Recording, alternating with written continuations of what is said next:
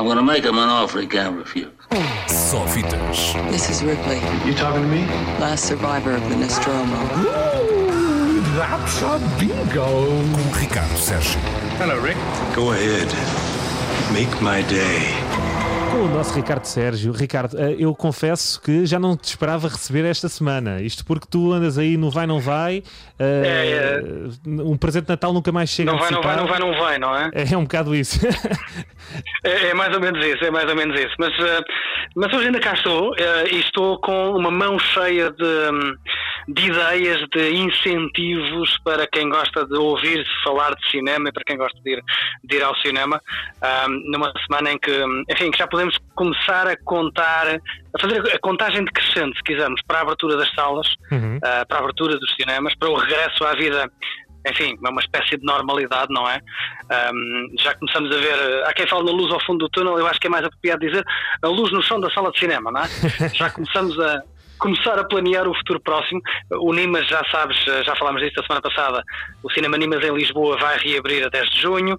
Eh, Soube-se há dias que a Cinemateca também está prestes a reabrir, a Cinemateca de Lisboa vai reabrir a biblioteca eh, da Cinemateca já no dia 1 e outras eh, instituições também se preparam para abrir. Ainda não há muitas notícias sobre eh, grandes cadeias de cinemas, quando é que vão abrir ou não, mas, Mas, espera-se que mas os olha que há, dias, há notícias sobre Cinemateca, não a nossa, mas pelo menos do Brasil houve notícia, uma, uma, uma notícia ontem que fez mexer aí muita tinta nos jornais.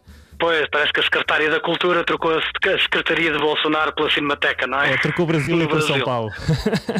Lá está, lá está, está mais protegida, É aparentemente. a, nossa, a nossa Cinemateca também promete todos os cuidados, vai abrir a nossa Cinemateca, a Cinemateca de Lisboa, Uhum. ah, vai abrir dia 1, abre só a biblioteca e abre o Arquivo Nacional, o ANIME, em Bucelas, julgo eu, Ahm, a sala de cinema, as salas de cinema da Cinemateca, essas ainda não têm data para abrir, mas há de estar. Está para breve. Ok. Está para breve. De qualquer forma, e falavas do Brasil, eu vou no instante até à China para dizer eh, aquilo que tem acontecido. É que na China as salas já abriram, Uhum. mas há dias, alguns dias, hum, o governo brasileiro decidiu voltar a fechar as salas de cinema. Brasileiro não, chinês, desculpa. Voltar a fechar as salas por uma razão muito simples. Não é por medo ou por falta de higiene, é simplesmente porque as salas estavam vazias. Eles abriram os cinemas, mas na China ninguém que se atreveu hum, a ir ver filmes, talvez por medo, talvez por receio hum, de se enfiarem de máscara numa sala cheia de gente. A verdade é que ao fim de poucos dias da abertura dos cinemas na China, a China fechou de novo as salas eh, para evitar eh, desastres económicos mais eh, complicados hum, do Um que bocado- aqueles que já, que já existem. É um bocado aquela ideia de que é mais fácil pôr as pessoas em casa do que tirar as pessoas de casa. É, é isso. As pessoas estão com vontade de sair de casa, sim, mas não estão com muita vontade de se enfiar em Sim, sítios onde hum, possa haver muita, muita gente. Uhum. Esperemos que eh, em Portugal as coisas sejam um bocadinho melhor. É normal que haja muito receio, é normal que haja muita vontade ou muito medo hum, de entrar em salas de cinema, grandes ou pequenas, mesmo com aquelas duas cadeiras e uma fila de distância entre pessoas. De qualquer maneira, hum, para o mês que vem, já para o mês que vem, vamos perceber então se, se as pessoas vão ou não vão ao cinema. Para aquelas, como te dizia, que têm algum receio, hum, se calhar é melhor começar a fazer algum trabalho de, de- de- quase, quase mental. Vamos eh, falar sobre cinema, ouvir umas coisas sobre cinema, pode ser que isto dê vontade às pessoas de voltar ao cinema, e por isso é que hoje queria deixar aqui uma, uma meia dúzia de, de podcasts de cinema, eh, alguns internacionais, um- outros nacionais, para as pessoas poderem ir ouvindo e assim talvez vão ganhando essa vontade de, de voltar ao cinema. Não sei se te parece bem a ideia ou se costumas ouvir podcasts, mas eh, André, Sim. vamos a isto? Bora? Estou a apontar, Então- olha, já tenho aqui uma caneta e tudo. Então vamos começar pelos internacionais, para tu apontares. Ok. Eh, o mais recente de todos é um podcast chamado Tim Dickens. Sim. Tim Dickens. Eh, Dickens, de Roger Dickens, o aclamado diretor de fotografia, Uhum. eh, dele e da sua mulher, a supervisora de guião James Dickens. Eh, basicamente, umas duas vezes por semana, Roger Dickens responde a perguntas que qualquer um de nós pode fazer no site sobre o seu trabalho, sobre os bastidores das filmagens. Pelo meio, vai-nos dando dicas e contando histórias hum, absolutamente fascinantes sobre o seu trabalho, histórias e dicas que nos ajudam a conhecer melhor o seu trabalho e os seus filmes. Um, é um podcast muito específico sobre direção de fotografia, iluminação, cinematografia, mas uh, recompensador sobretudo para quem gosta de cinema e para quem quer fazer cinema. Uhum. Tim Dickens, uh, vale a pena, é um, um, podcast recente. Alguns dos episódios têm 20 e poucos minutos, outros têm uma hora, mas uh, é escolher, é ouvir.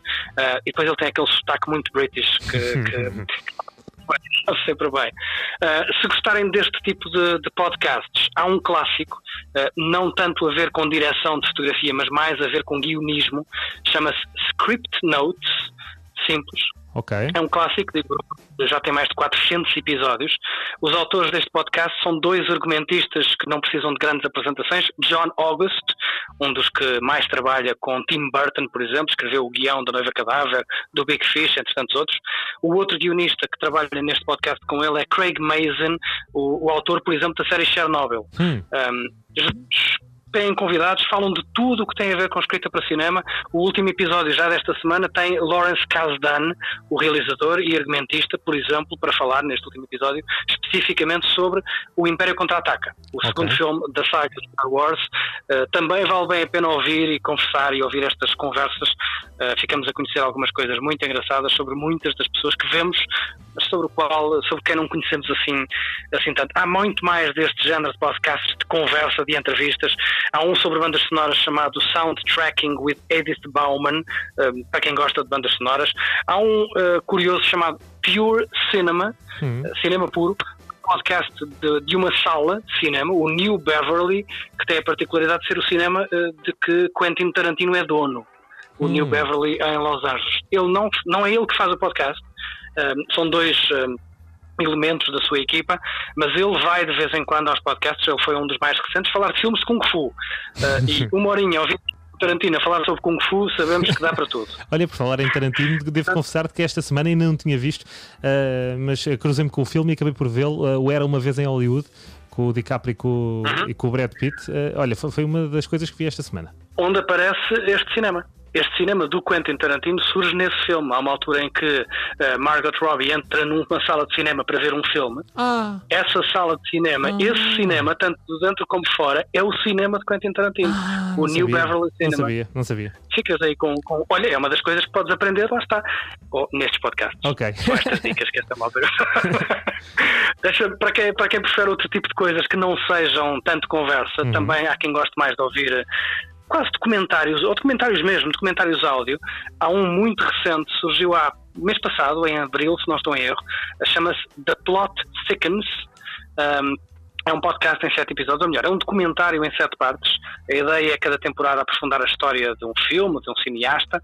Está no ar a primeira temporada sobre Peter Bogdanovich, eh, um realizador com uma história única, daqueles que respiram Hollywood por todos os poros, que nasceu em Hollywood e em Hollywood há de morrer. Uhum. Um, vale bem a pena perder meia horinha por semana para ouvir e para conhecer e para quase sentir que estamos dentro da vida de Peter Bogdanovich, um homem que conheceu Orson Welles, uh, que conheceu tanta gente que, que faz parte da história do cinema, mas que ainda assim parece que há muita coisa sobre Peter Bogdanovich para descobrir. The Plot Thickens é o sítio certo para o fazer. Dentro deste género, se gostar de ver novelas, ler notícias de jornais, ficares a conhecer as histórias da história de Hollywood, há outros dois que também valem muito bem a pena. The Secret History of Hollywood, uhum. um, lá está, sobre histórias secretas, ou, uhum. ou não tão secretas quanto Sim. e outro chamado The You Must Remember This, da jornalista Karina Longworth. Cada episódio fala sobre uma personalidade, uma história, um filme.